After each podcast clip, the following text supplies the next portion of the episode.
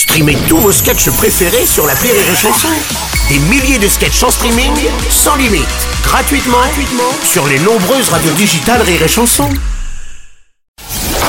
La minute de la Bajon sur Rire et Chanson.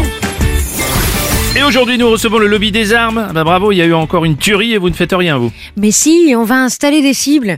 Une tête de petite fille, c'est 100 points.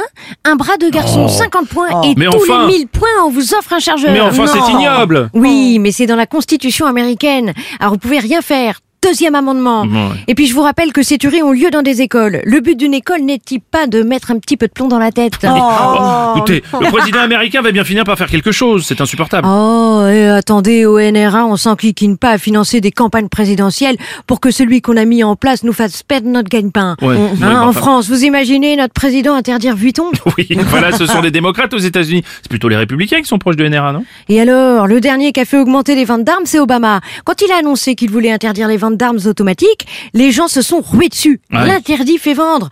Un demain, vous interdisez aux gens d'écouter de la daube, vous relancez les ventes d'albums de Francis Lalanne.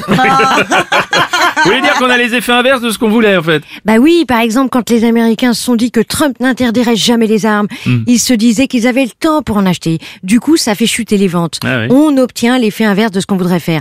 Vous allez voir qu'en France, bientôt, il y aura plus de pauvres, les grosses fortunes paieront leurs impôts et on prendra notre retraite à 20 ans. Oui, oui, oui. on Vous voulez dire qu'après une nouvelle tuerie dans une école, rien ne va changer, ce que vous êtes en train de Ah dire si, si, si, si, si, on va armer les enfants. Mais on, on l'a- bah, on l'a pas déjà fait en Afrique, ça?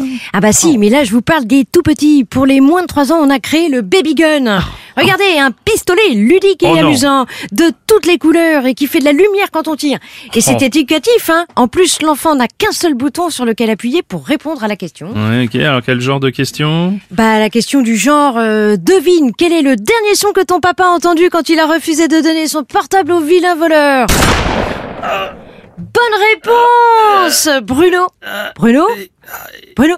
Et c'était la chronique de la Bajon